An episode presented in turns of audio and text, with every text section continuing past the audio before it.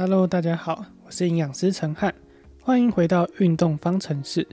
有持续在运动的人都很棒，要继续维持下去哦。记得每次运动完要帮自己打卡，并且到胜利快走杯当周的贴文底下留言上传打卡图，才可以获得抽奖资格。大家都换上适合运动的服装了吗？运动的场地适合快走吗？这些都没问题的话，就要开始今天的暖身运动喽。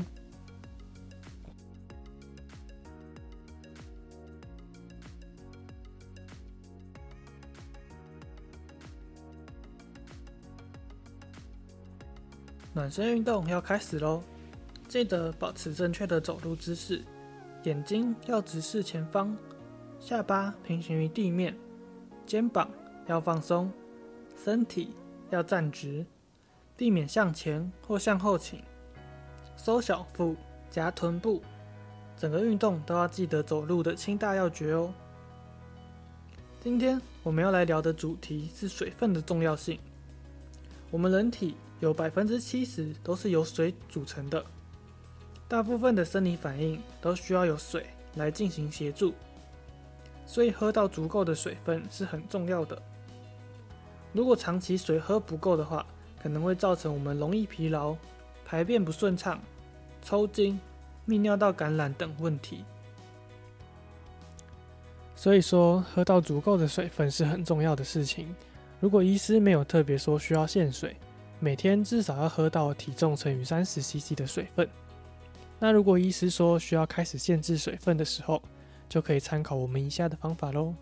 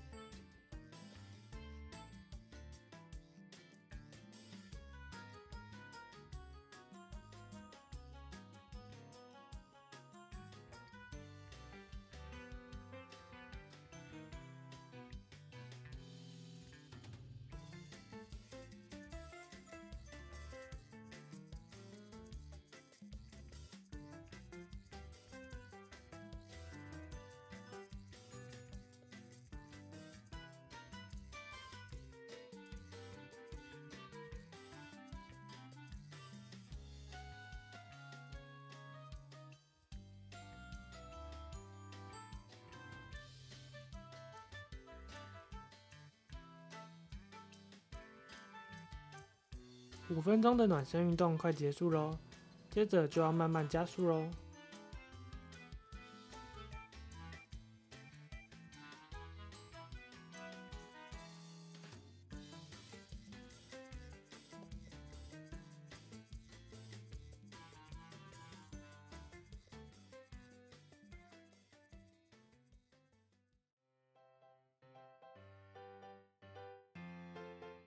接下来要开始快走喽，让我们慢慢把速度增加到自觉运动量表的十二到十三分，也要记得搭配我们的呼吸控制，用鼻子吸气，嘴巴吐气，然后要记得走四步是吸气，再走四步是吐气，可以依照每个人的步伐速度来做调整哦，看怎么样的配合才是最舒服的呼吸方式。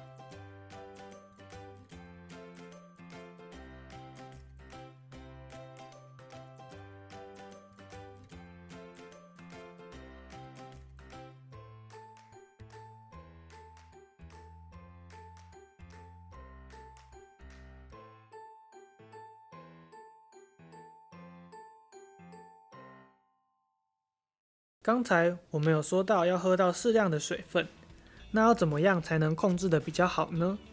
接下来就要来聊聊控制喝水量的小技巧喽。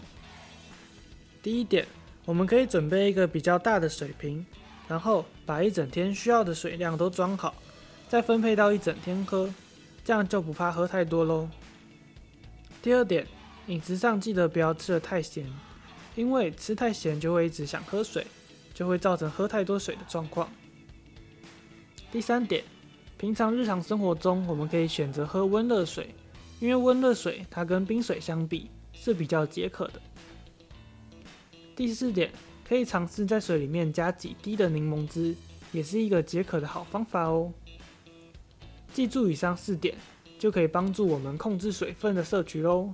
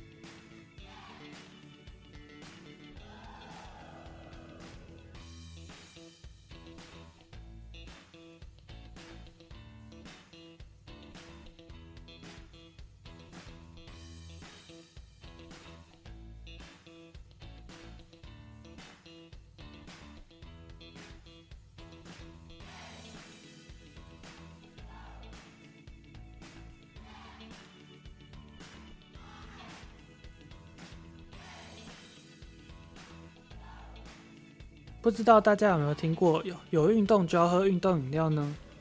其实这不是一个必要的选项哦。对于一般人来说，运动的强度没有像运动员那么高，运动时间也没有那么长，原则上是不需要在运动中补充运动饮料的。而且运动饮料里面，为了维持运动员在运动时的表现，通常含有很高的钠跟钾离子，所以是不太适合慢性肾脏病的肾友来喝。平常我们用水来当做运动前跟运动后的补充，就是很好的选择。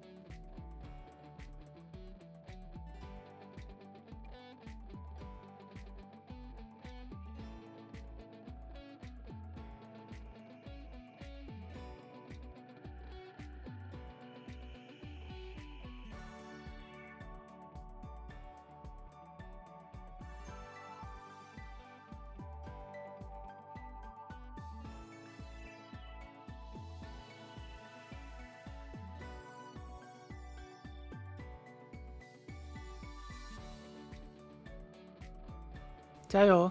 我们还剩下五分钟哦，适当的调整我们的呼吸步伐，让这次的快走可以顺利的完成哦。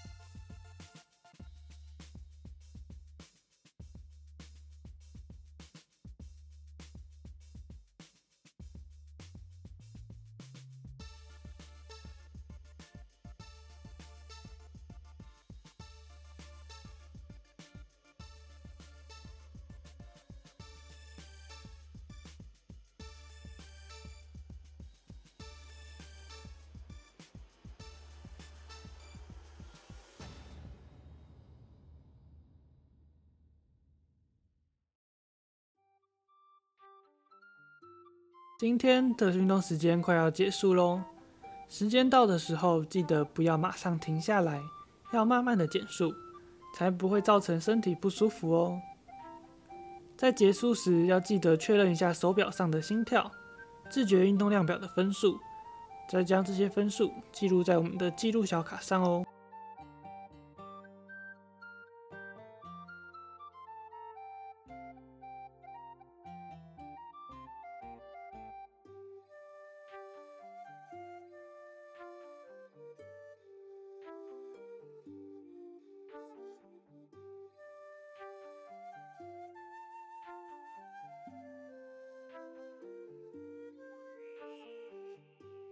恭喜大家完成二十分钟的快走运动，让我们再慢慢走五分钟。记得上次教的呼吸方法吗？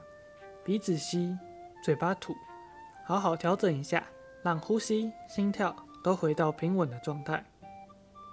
今天是增加到二十分钟的第二次运动，大家都表现得很好哦。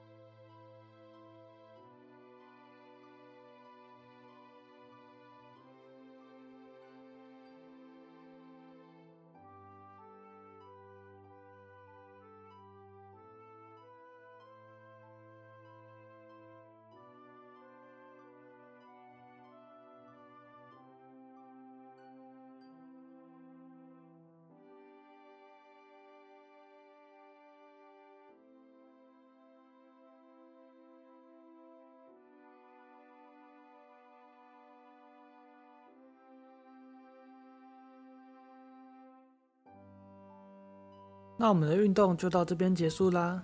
最后要记得再做伸展运动，让我们肌肉可以得到适当的舒缓。那我们就下次见喽。